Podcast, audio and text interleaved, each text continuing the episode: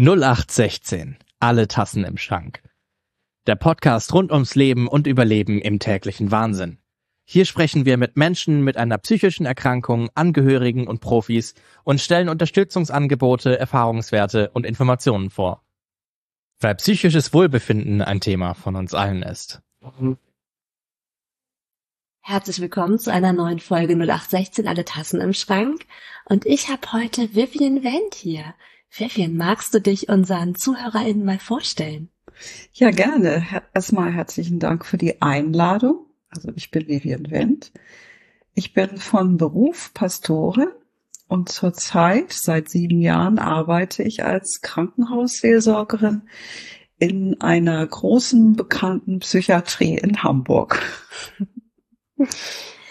Vivian, wie kam es, dass du Krankenhausseelsorgerin geworden bist?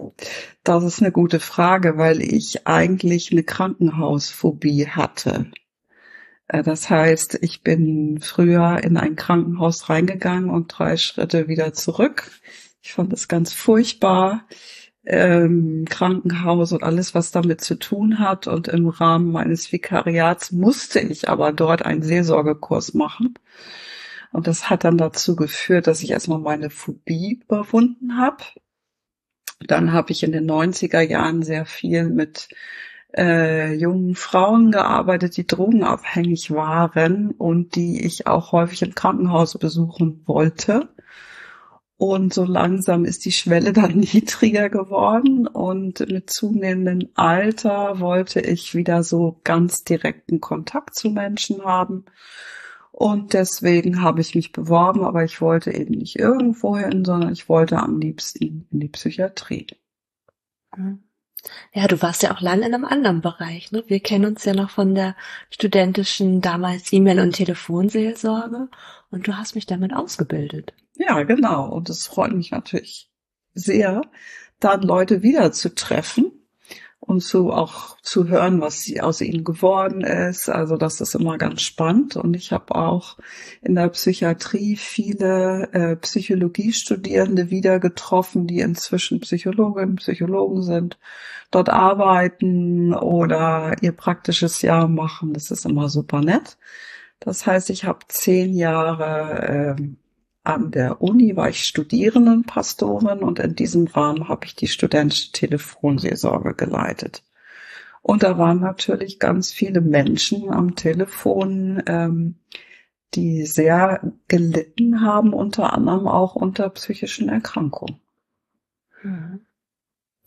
Ja, dann bist du ja in ganz unterschiedlichen Bereichen gewesen und dann war ja so kommt es mir vor, wenn du das sagst, das auch ein Stück weit ein Zurückgehen nochmal.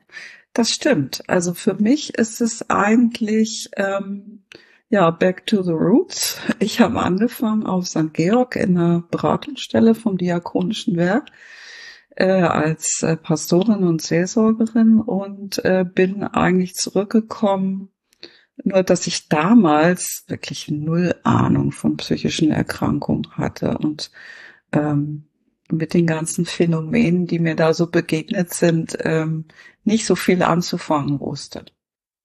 Mhm. Ja, ich stelle mir vor, dass der Blick ein anderer wird.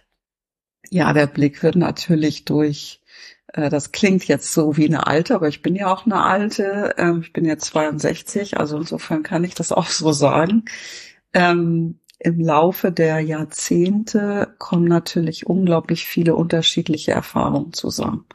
Und davon profitiere ich. Ja, also ich habe einfach ähm, diese Auseinandersetzung mit psychischen Erkrankungen oder überhaupt mit seelischem Leiden, würde ich lieber sagen. Ähm, das beschäftigt mich schon seit Anfang meiner Berufstätigkeit, wahrscheinlich auch noch viel länger.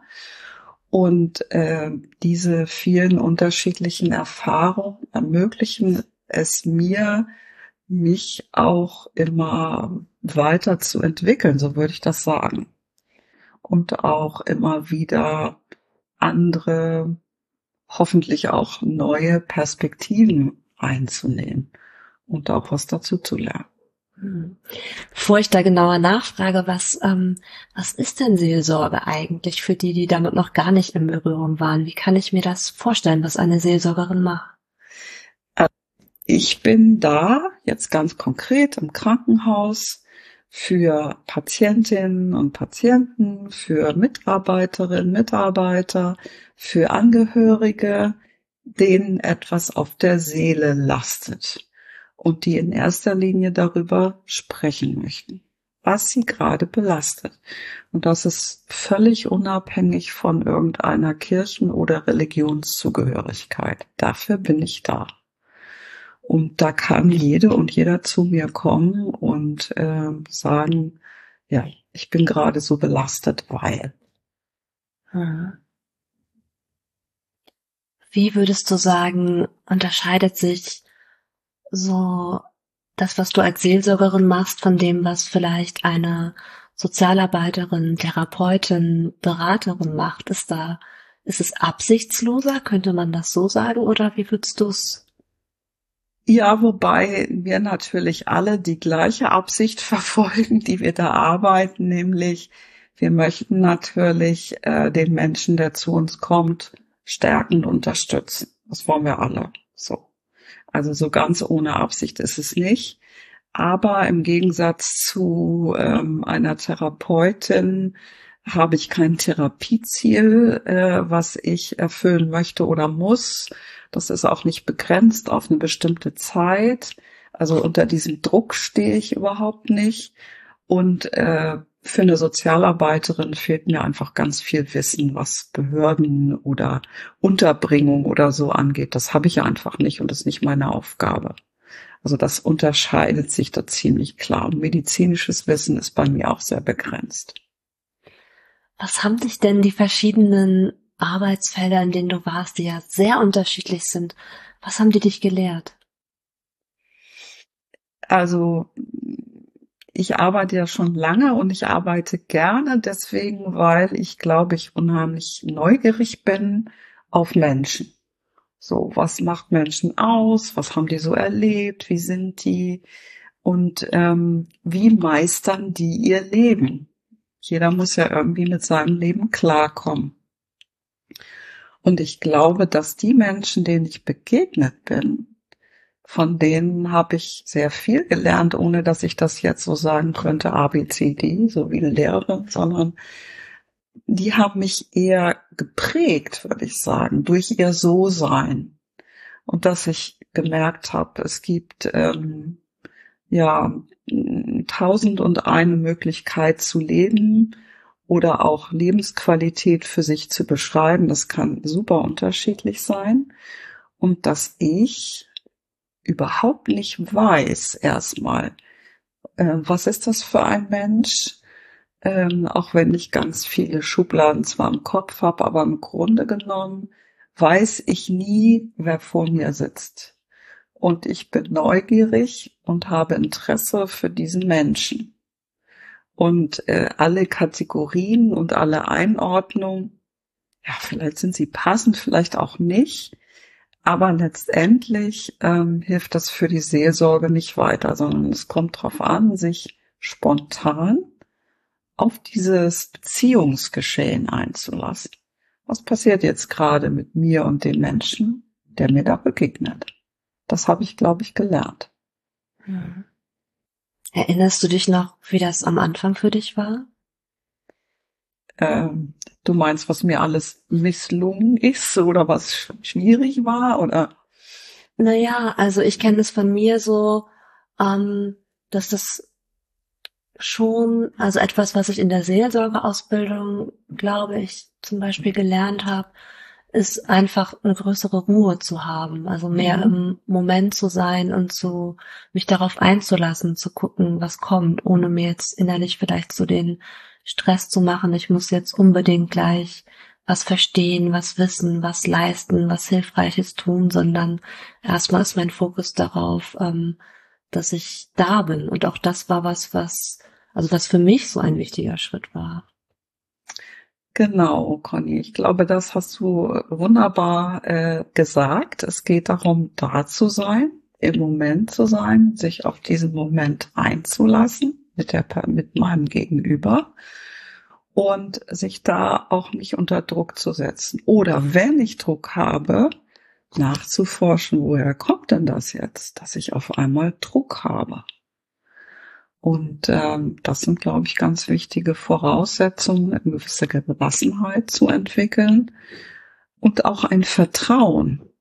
Ja, also da wird was passieren zwischen zwei Menschen, die sich begegnen. Und das ist jetzt gerade nicht so entscheidend was. Aber es wird zu einer Begegnung kommen.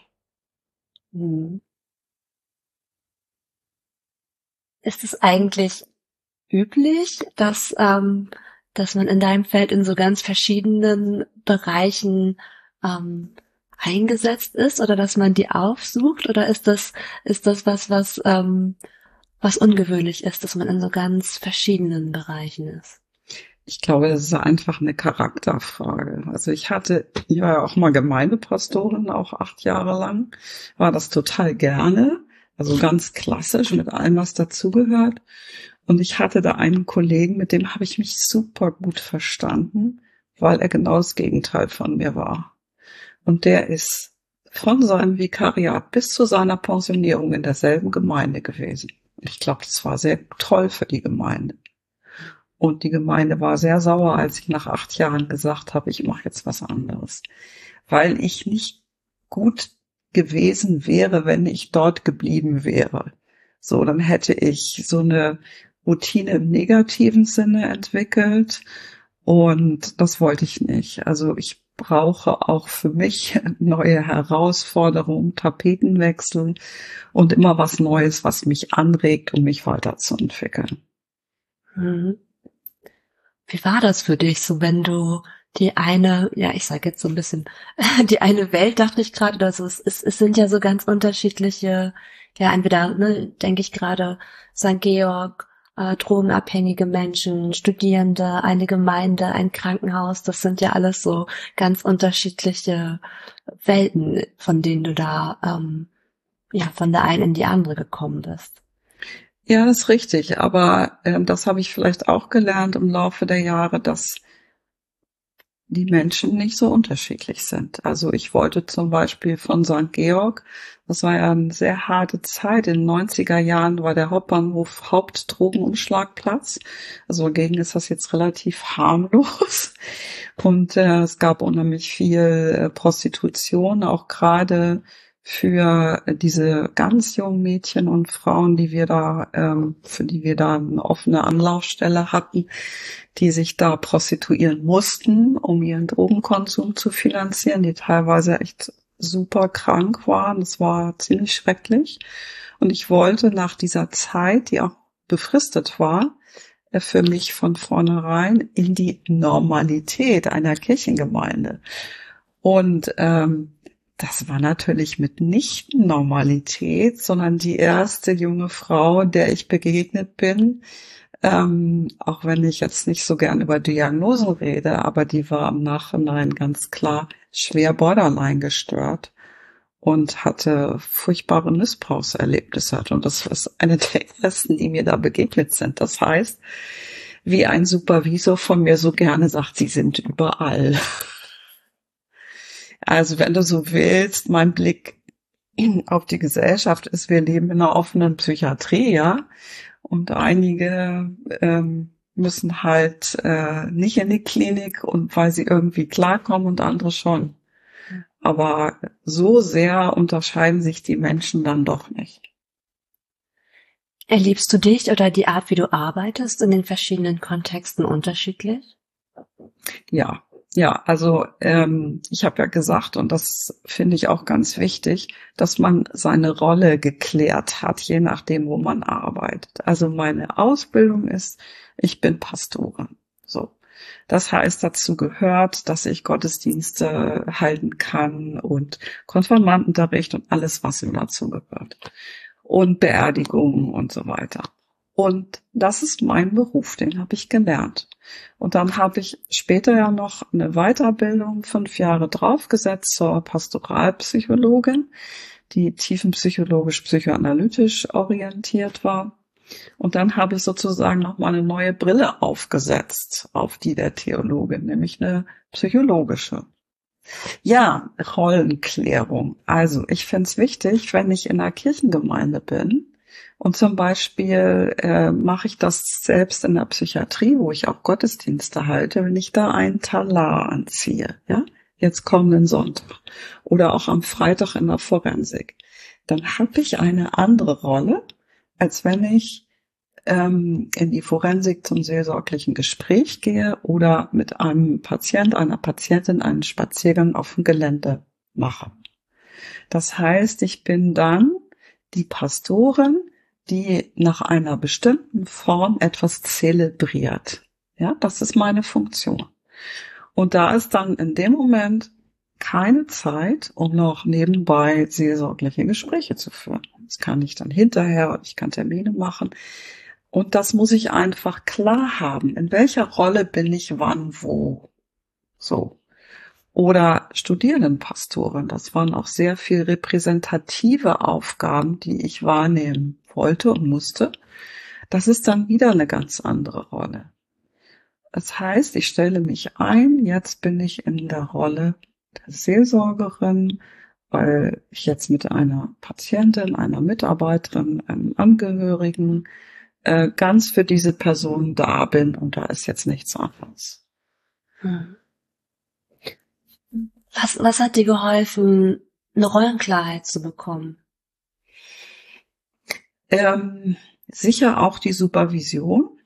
Also ich habe ganz früh schon angefangen, Supervision zu nehmen, weil ja auch gerade, wie gesagt, meine erste Fahrstelle da auf St. Georg nicht ohne war und ich da sehr ähm, naiv reingegangen bin und äh, habe von Anfang an äh, Gruppen- und Einzelsupervision äh, genommen und ähm, später dann ja auch eine Psychoanalyse im Rahmen meiner Weiterbildung gemacht.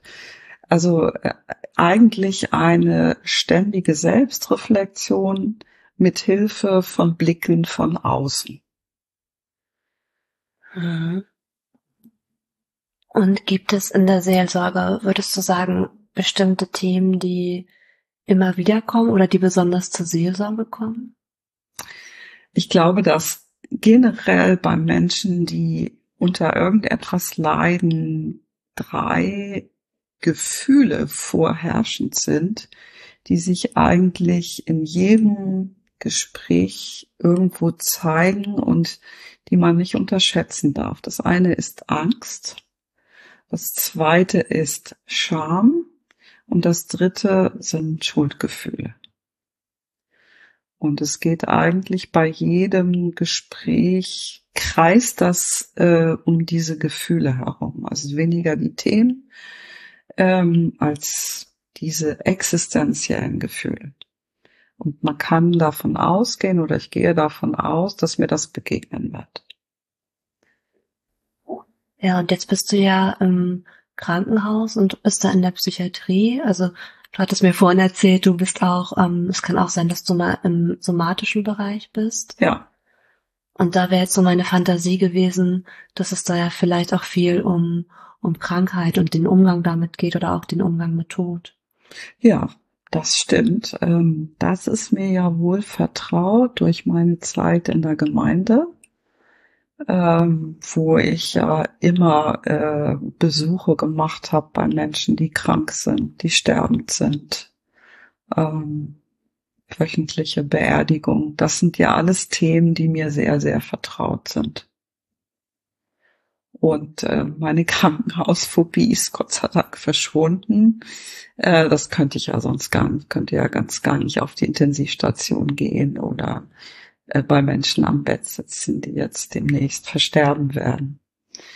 Äh, in Ochsenzoll, wo ich arbeite, gibt es übrigens auch eine ganz kleine Palliativstation, äh, wo Menschen äh, sehr intensiv schmerzbehandelt werden, die eine unheilbare Krankheit haben.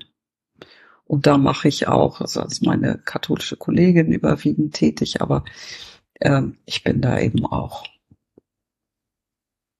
Und das ist auch äh, das Hauptthema, das gerne an uns Seelsorgende abgegeben wird, nämlich das Thema Trauer oder Umgang mit Trauer. Also das ist ähm, offensichtlich ein Thema, wofür sich in Psychologinnen in erster Linie nicht so zuständig fühlen oder Ärztinnen, Ärzte, sondern die rufen dann an und sagen, äh, ich habe hier Frau X und ich habe schon genug zu tun mit deren äh, Krankheitsbild. Ähm, da ist jetzt aber gerade die Mutter, der Partner verstorben oder da ist jetzt hochgekommen. Da ist ganz viel unverarbeitete Trauer von äh, vor so und so vielen Jahren äh, kannst du bitte mal mit Frau X sprechen? Warum glaubst du, ist das so?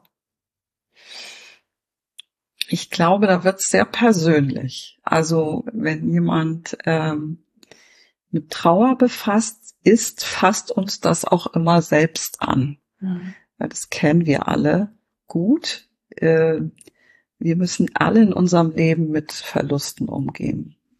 Und das ist immer ein sehr ähm, schmerzhaftes Thema. Das macht uns sehr verletzlich. Da gibt es auch keine Medikamente, keine Patentrezepte, sondern die Trauer will erlebt werden, damit sie sich verwandeln kann.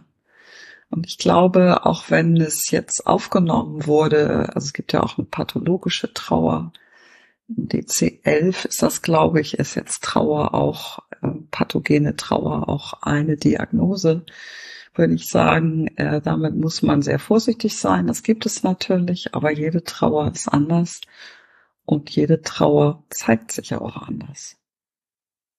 Hm. Wie gehst du damit um, wenn es um Trauer geht?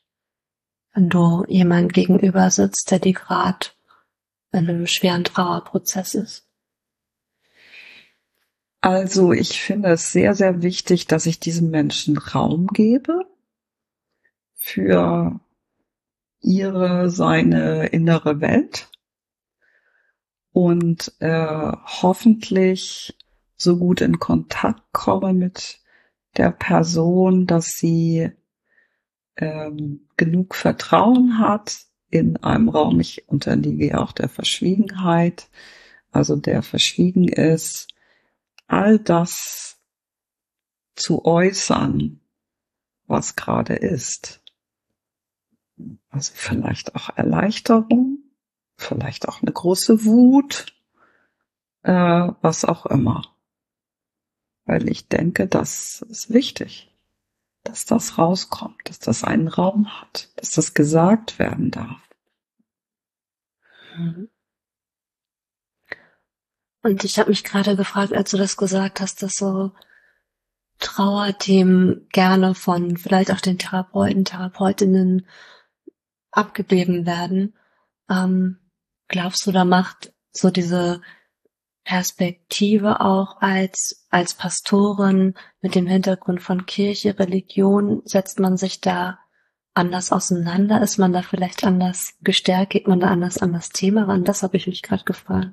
Ja, vielleicht sind dann auch so Fragen, was ist mit dem Tod? Ähm, ist Gott da, wenn ich sterbe? Ähm, warum lässt Gott mich in dieser Situation allein? Also warum äh, bin ich jetzt in dieser Situation des Leidens?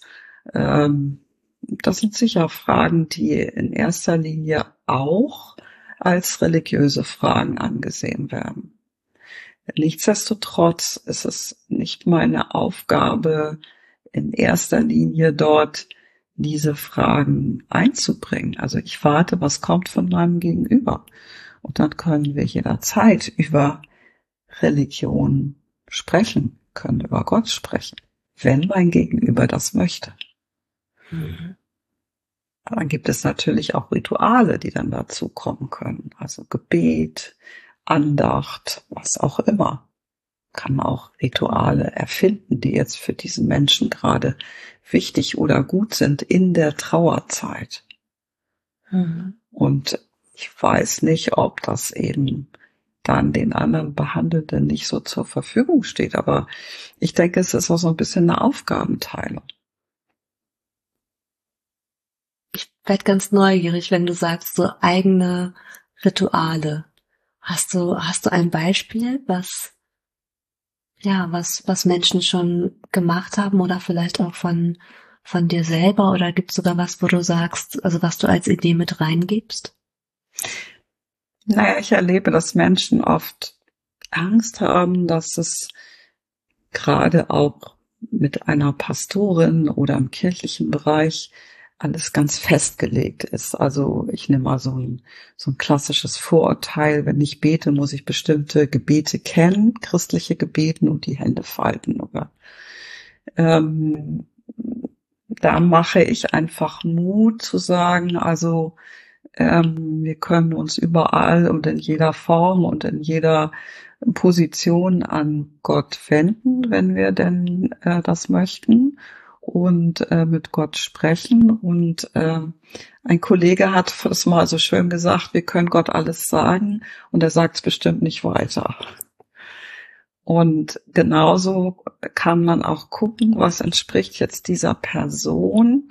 Also möchte diese Person ähm, was schreiben oder möchte sie ähm, eine Kerze anzünden oder möchte sie zusammen mit mir an einen bestimmten Ort gehen. Muss ja nicht der Friedhof sein. Oder ähm, gibt es irgendein Stück, also sagen wir mal, Patientin X ist von ihrem Freund verlassen worden, irgendein ein Teil äh, von diesem Freund, was sie gerne loswerden möchte, was sie irgendwo dann, keine Ahnung, eingräbt, äh, übergibt. Äh, also der Fantasie sind da keine Grenzen gesetzt. Und ich glaube auch, dass den Menschen dann, wenn man sie danach fragt, etwas einfällt, was sie gerne machen möchten. So. Hm. Ja, ich finde, da wohnt so eine andere Kraft drin. Also etwas, es ist was anderes, etwas zu machen, etwas zu begraben, als einfach nur darüber zu sprechen. Ja, das ist dann eine Möglichkeit, ähm, symbolisch zu handeln und ähm, dadurch dann auch Gefühle auszudrücken. Und das ist natürlich ein Riesenschatz, den die Religion da hat. Auf der anderen Seite muss man eben auch wissen, dass ähm, gerade für psychisch kranke Menschen Symbolisierung teilweise gar nicht möglich ist. Also viele, die psychisch sehr krank sind, äh, können ja leider nicht als ob denken, sondern für die ist das jetzt so. Und das muss man natürlich wissen. Und dann muss man gucken, was geht. Mhm. Kannst du, weil ähm, vielleicht können da nicht alle was mit anfangen, kannst du ähm, vielleicht kurz sagen, was man sich unter als Wortdenken vorstellen kann? Also wenn ich sage, die Kerze ist ein Symbol für Wärme mhm. oder gibt mir äh, ein spezielles Licht, dass ich mich geborgen oder aufgehoben fühle, dann ist das als ob dieses Gefühl dann da ist, als ob da Geborgenheit ist. Das muss ich aber denken können und fühlen können. Und das ist ein Prozess, der Symbolisierung genannt wird, weil ich die Kerze zu einem Symbol für ganz vieles mache, äh, was ich da rein fühle und rein denke. Und dieser Prozess das ist eine psychische Leistung, die eben nicht jede und jeder kann, die gerade erkrankt sind.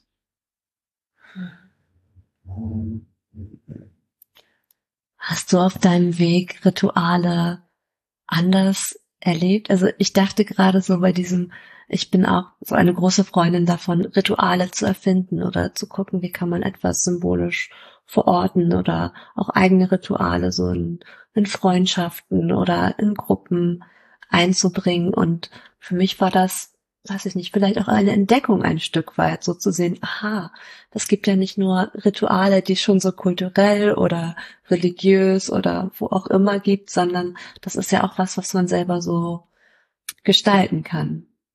Und hast du da im, im Laufe deiner beruflichen, ja, deines beruflichen Werdegangs anders drauf geguckt, was anderes entdeckt, einen anderen Bezug zu entwickeln? Ja, ich glaube schon. Also ich kann mal ein Beispiel nennen. Ähm, also für mich ist der Segen sehr wichtig. Segen heißt nichts anderes als Zuspruch. Und ähm, ich weiß, dass zum Beispiel eine Freundin von mir früher ihren Kindern immer, die hat sie immer gesegnet vom Einschlafen. Und diese Kinder haben das dann auch gegenseitig gemacht.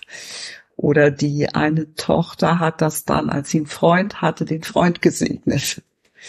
Ähm, ich habe gemerkt im Zusammenhang mit Totgeburten zum Beispiel, dass ähm, es für manche Eltern, die nicht, sich nicht als religiös bezeichnen würden, aber wenn ich ein längeres Gespräch mit denen geführt habe und ich habe so das Gefühl, das würde ihnen vielleicht leichter fallen, dieses tote Kind abzugeben, weil sie müssen es ja irgendwann abgeben, äh, nach einigen Stunden loszulassen, wenn sie wüssten, das ist gesegnet.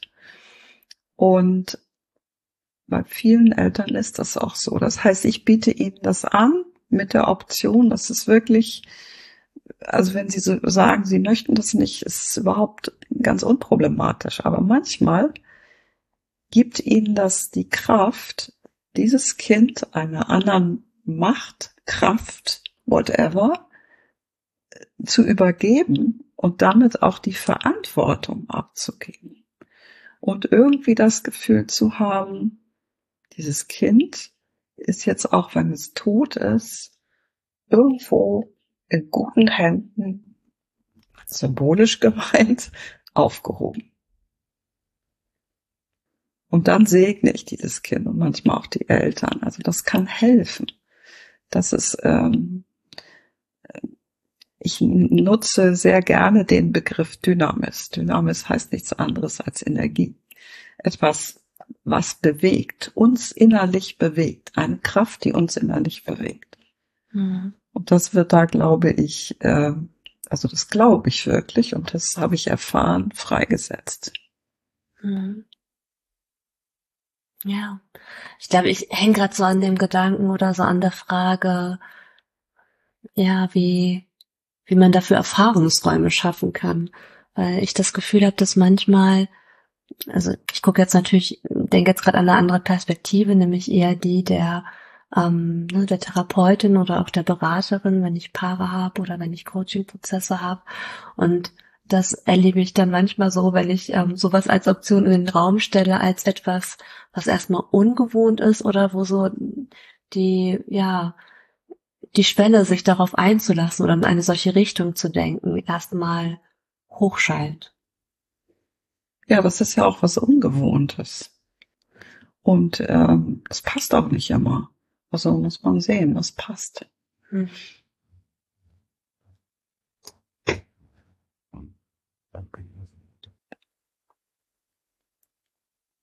Ich sage noch was dazu. Ich glaube, dass äh, unbewusst ich dadurch, dass ich Pastorin bin, auch wenn ich das nicht so vor mir hertrage, ähm, das wird doch unbewusst wahrgenommen und ich bin natürlich eine religiöse Symbolfigur, anders als eine Therapeutin. Und alle Erfahrungen, die jemals mit Religion gemacht wurden, egal welcher Art, sind unbewusst dann auch da. Ja. Auch im Negativen. Beides. Hm. Ja, ich erinnere mich da auch selber dran. Also für mich war es tatsächlich, als ich damals zur studentischen Telefonseelsorge kam, auch ein Punkt. Und da war es ja auch so, dass du uns irgendwann eingesegnet hast als. Telefonseelsorgerin. ja, jetzt wo du es sagst. Und das war für mich erstmal eine ganz befremdliche Vorstellung. Und ich habe mich gefragt, möchte ich das überhaupt? Und ich fand es dann richtig schön. Ich glaube, dass ich auch sehr gut schweigen kann mit einem Gegenüber und dass es auch wichtig ist.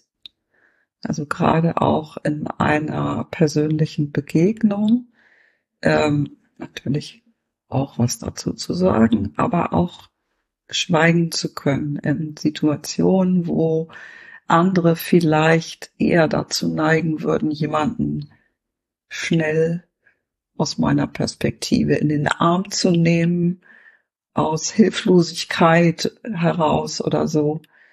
Ähm, und ich glaube, dass in dieser gemeinsamen Zeit des Schweigens auch wieder andere Gefühle Raum finden.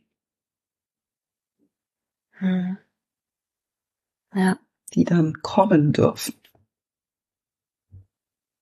Ja, ich glaube, das ist das, warum ich immer so an dem Wort absichtslos hänge, weil ich das schon in, in Seelsorge und in Therapie oder Beratung sehr anders wahrnehme, so als ja, vielleicht als innere Ausrichtung.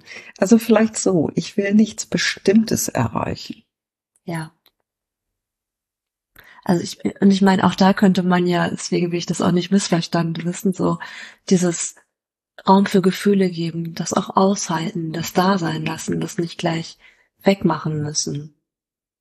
Ja. Der mein einer meiner Lieblingspsychoanalytiker Winnicott äh, spricht ja von einem intermediären Raum.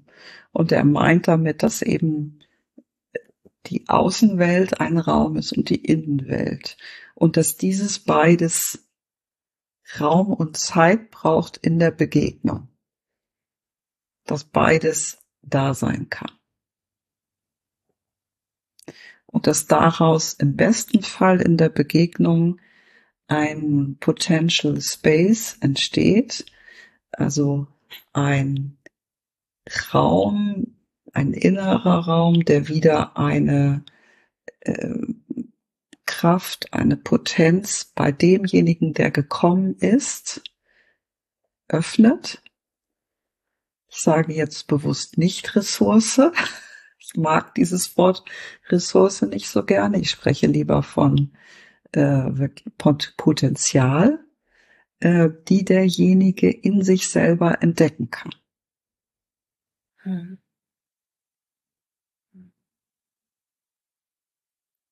Gab es für dich, für dich persönlich wichtige Entdeckungen?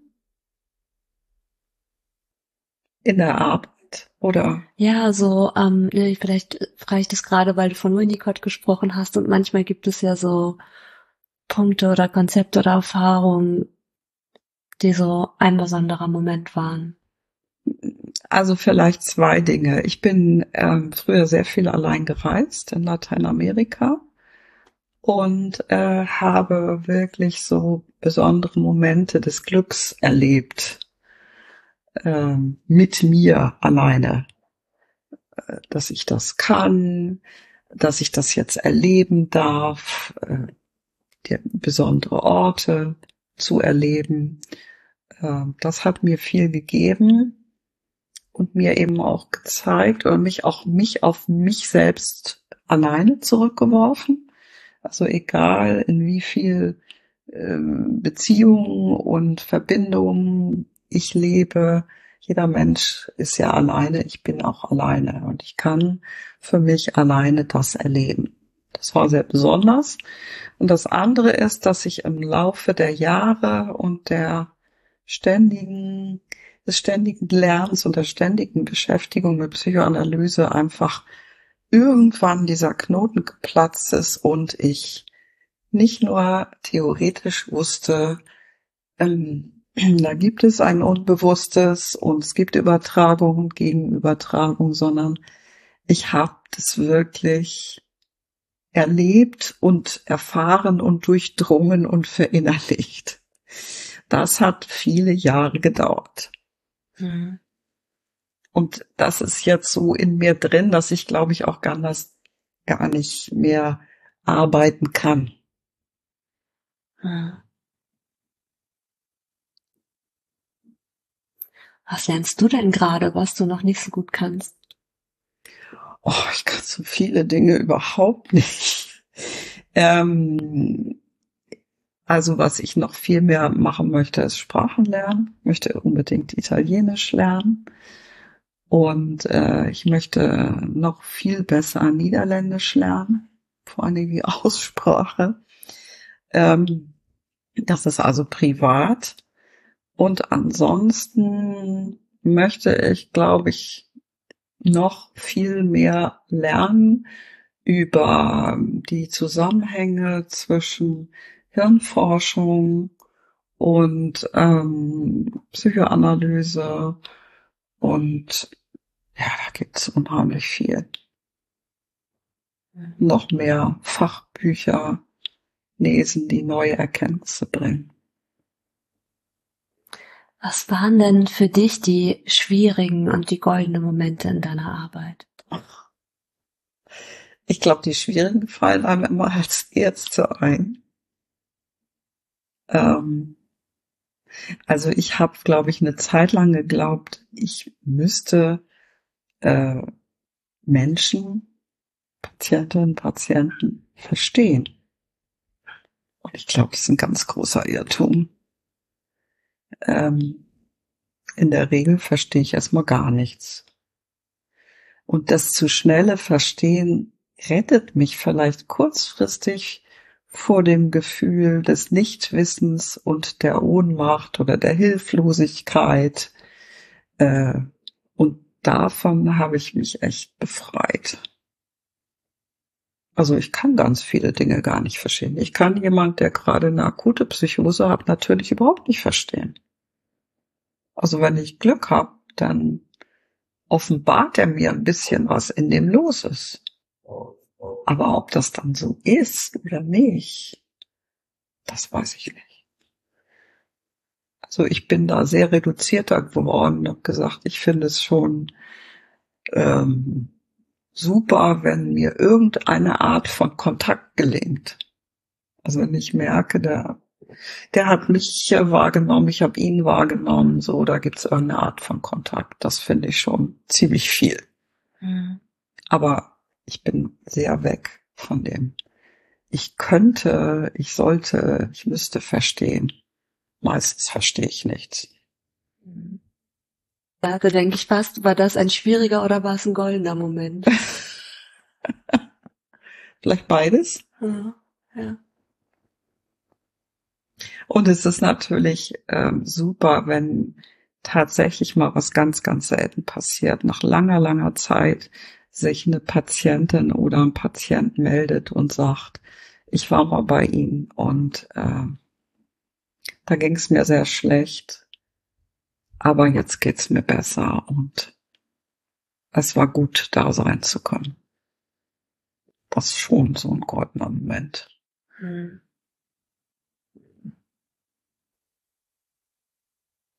Ich finde, da passt die Frage ganz gut.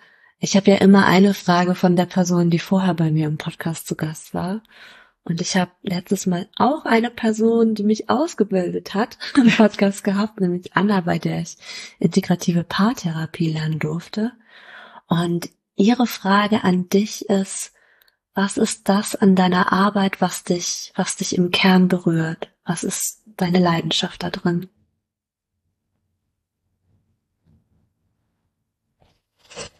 Ich glaube wirklich die Neugier. Ich war schon mein Leben lang neugierig. Ähm, ja, als ich fünf Jahre alt war, stand ich bei einer Frau vor der Tür, deren Mann Schriftsteller war und sie war Journalistin und ich habe gedacht, wie leben die? Und habe bei der geklingelt und habe gesagt, ich möchte gerne mal ihr Haus angucken. Ich bin sehr neugierig. Und ich glaube, so bin ich geblieben bis heute ich bin einfach neugierig. Man kann es auch voyeuristisch nennen. Das ist sicher auch an mir, aber das äh, treibt mich an. Und hast du das Haus gesehen? Haben sie es dir gezeigt?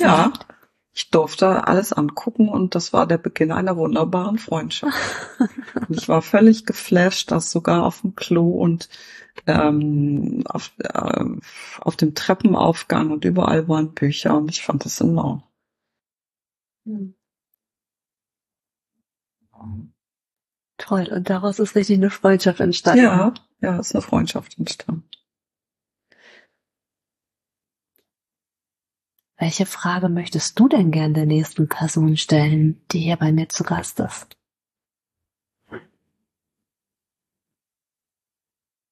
Ähm, ich weiß ja nicht, wer das ist. Das ist aber auch, das weißt du auch nicht. Ähm, vielleicht ähm, was macht dich zufrieden in deinem Leben?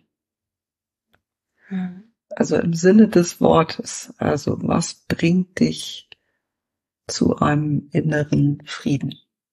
Mhm. Wie ist das bei dir?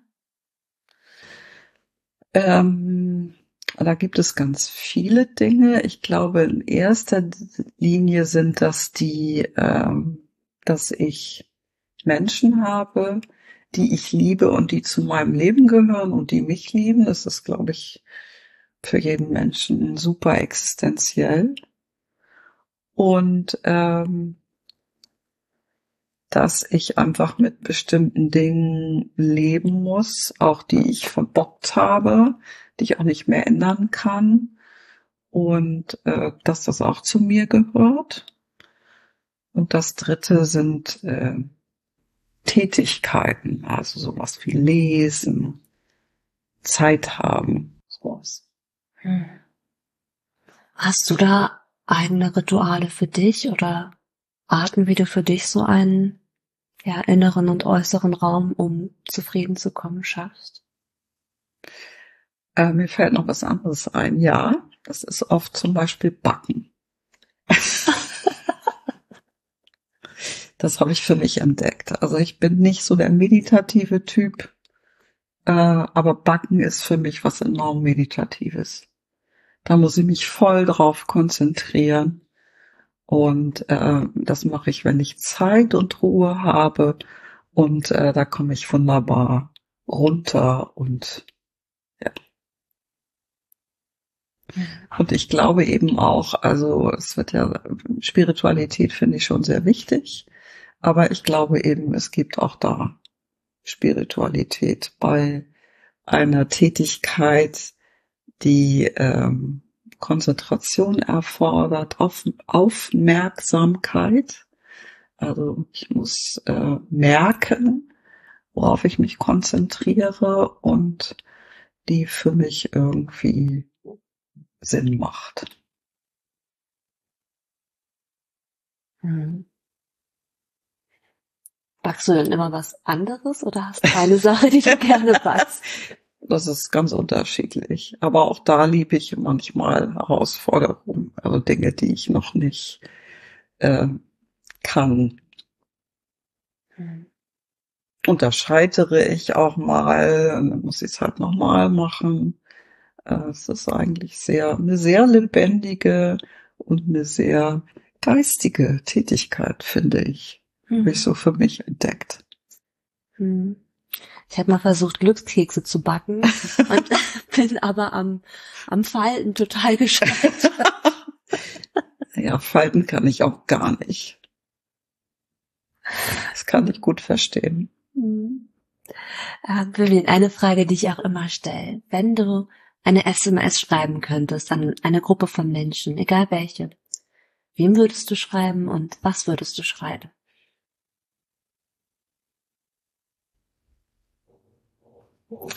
Also ich glaube, ich würde an Politiker oder Menschen, die sehr an Wirtschaftsbosse, würde ich gerne schreiben, ähm, dass ich ihnen von Herzen wünsche, dass sie Menschen finden, die ihnen helfen, sich selber zu reflektieren. Mhm.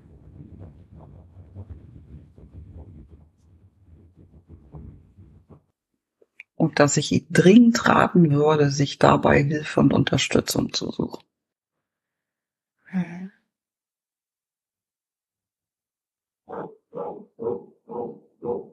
Ja. Warum hat den? Weil die ähm, Kapitalismus die Macht haben. Mhm. Und äh, von denen sind wir leider abhängig und die äh, machen unglaublich viel Scheiß und äh, bestimmen auch, also machen, dass ich und viele, viele andere sich fremdbestimmt fühlen vom Kapital. Von der Macht des Kapitals und von diesem Vorgaukeln, äh, alles ist möglich, äh, Und Geld regiert die Welt. Hm. Ja.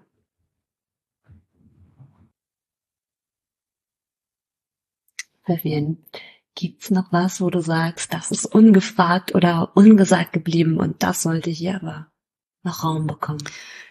Ähm, ich würde vielleicht ganz gerne noch meine Sorgen teilen Ja. mit dir und mit Hörenden. Ähm, ich mache mir über zwei Dinge, die äh, die Arbeit mit ähm, Menschen, die psychisch erkrankt sind, ähm, schwer machen, mache ich mir wirklich Riesensorgen. Das eine ist, äh, zu uns kommen immer mehr junge Leute, die durch äh, heftigen Drogenkonsum psychotisch geworden sind, teilweise sich wirklich das Hirn weggeballert haben, was auch bei einigen irreparabel ist.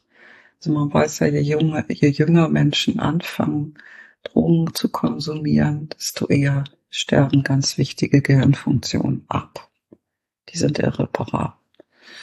Und zu der Zeit, als ich ähm, jung war ähm, und es so gang und gäbe war zu kiffen, da hat eine Cannabis noch einen THC-Gehalt von vier Prozent. Und ich weiß aus verlässlicher Quelle von einem Patienten, der liegt jetzt bei 24 Prozent und höher. Ist also erschreckend hoch, wenn man sich das Zeug kauft. Und es ist mitnichten ungefährlich. Und selbst wenn ich jetzt keine Mutter hatte, die schizophren war, bin ich trotzdem als junger Mensch gefährdet.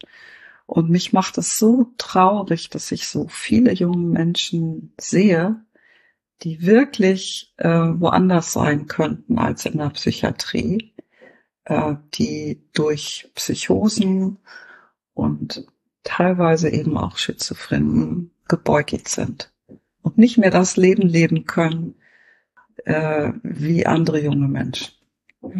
Das ist meine eine Sorge. Und meine zweite Sorge teile ich mit sämtlichen geschlossenen psychiatrischen Einrichtungen in Hamburg, dass wir einfach ganz, ganz dringend Plätze brauchen, Wohnorte für Menschen, die chronisch psychisch krank sind, ähm, die viele Probleme haben, auch somatische Krankheiten, Schulden, Obdachlosigkeit, was weiß ich, für die es keinen Platz gibt. Und das interessiert diese Gesellschaft überhaupt nicht. Die haben keine Lobby. Und ähm, ich bin ja in der Aufsichtskommission der Gesundheitsbehörde. Ich besuche sehr, sehr viele geschlossene Einrichtungen in Hamburg. Und überall ist das gleiche Problem, dass Menschen dort auch bleiben müssen, nicht zu sagen verwahrt werden, um sie nicht auf die Straße zu stellen mit all ihren Problemen. Mhm. Das kommt auch daher, dass wir im Moment eine Überbevölkerung haben im Land, auch dadurch, dass wir ganz, ganz viele Menschen aufnehmen und nicht mehr damit fertig werden. Und das macht mir große Sorgen, weil ich möchte gerne, dass chronisch psychisch erkrankte Menschen ein würdiges Zuhause haben, wo sie die Unterstützung bekommen, die sie brauchen. Mhm. Was glaubst du brauchst, damit das mehr so sein könnte?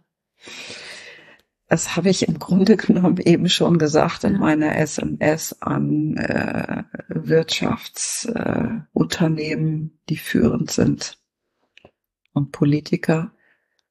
Es braucht einfach ganz viele Maßnahmen, Netzwerke, Geld. Es müssen ganz viele Wohneinrichtungen geschaffen werden für diese Menschen. Es bedarf sehr viele äh, es müssen einfach auch zum Beispiel Pflegerinnen und Pfleger viel, viel besser bezahlt werden. Also da muss ich ganz, es muss attraktiv werden für Menschen, ähm, muss Lust gemacht werden, sich um die zu kümmern. Mhm. Das müssen super bezahlte Jobs werden. Mhm. Mit guten Bedingungen, sehr guten Arbeitsbedingungen. Mhm. Jetzt fällt es mir schwer, einen Punkt zu machen. Lass uns Ja. doch einfach hier einen Punkt machen. Lass uns einen Punkt machen.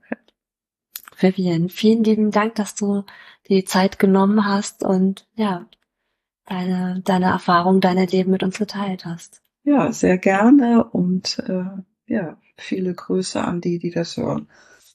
Dieser Podcast ist ein Projekt von Der Hafen, Verein für psychosoziale Hilfe Harburg e.V.